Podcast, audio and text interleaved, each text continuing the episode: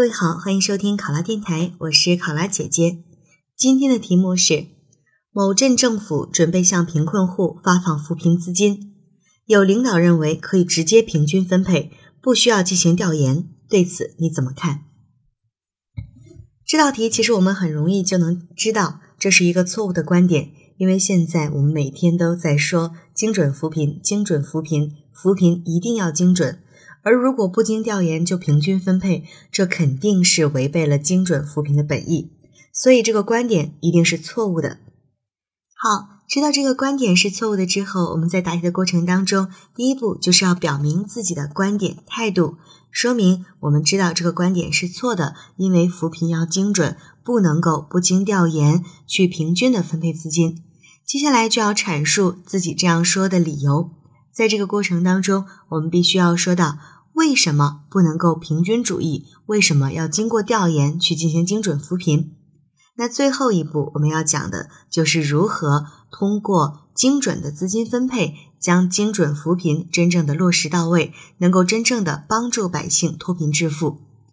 其实这样的题目呢，思路并不难，难的是我们大家要有一定的理论积累。如果我们的同学能够在答题的过程当中用得上习近平总书记所说的六个精准，或者是五个一批这样的内容呢，那都会是给自己的答题增光添彩啊！钻石语言会为你的答题增色，所以大家在平时的练习当中一定要记得加强自己的积累。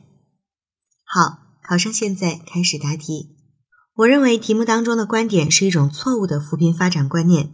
如果不经调研，直接平均分配扶贫资金，就无法精准识别扶贫对象，有限的扶贫资金就难以发挥出四两拨千斤的作用。比如说，有的地方将争取到的扶贫资金搞平均主义分给大家，在有的地方甚至出现了以抽签决定扶贫资金分配的情况。这往往会造成了需要发展产业的农民资金不够用，而没有产业需求的农民将补助用完之后，又会重新陷入到贫困当中。精准扶贫的前提是一定要进行精准识别，因为扶贫资金不是救济款，更不能搞平均主义。只有精准的发放给真正需要的人，才能够让扶贫资金发挥最大的价值。习近平总书记在针对扶贫问题的时候，曾经多次提出过，精准扶贫要做到六个精准，那也就是扶贫对象要精准，项目安排要精准，资金使用要精准，措施到位要精准，因村派人要精准，脱贫成效要精准。这也就说明我们在实际的工作当中，一定要对症下药，药到病除。比如说，对因灾因病等原因陷入暂时性贫困的人口，需要提供临时的救助；对于没有劳动力等原因造成的常年生活困难的贫困人口，则是要提高最低生活保障的水平。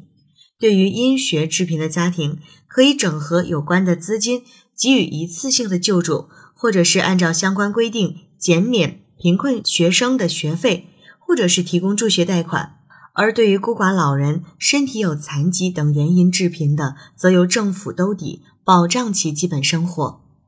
这其中，向贫困户发放扶贫资金，就是落实精准扶贫的重要一环。而要做到精准，就必须在深入调研的基础上，实事求是、科学的统筹规划，切实做好扶贫资金的发放工作。要通过调研，全面、深入、客观、真实的去了解贫困户的情况。精准的去识别贫困对象，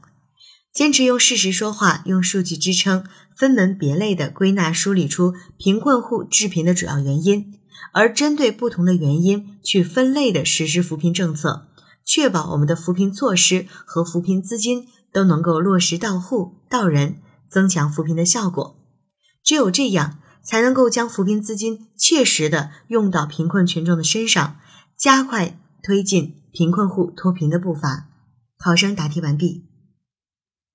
想要获取本题思维导图及更多公考信息，欢迎关注“考拉公考”微信公众号。我是考拉姐姐，我们下期再见。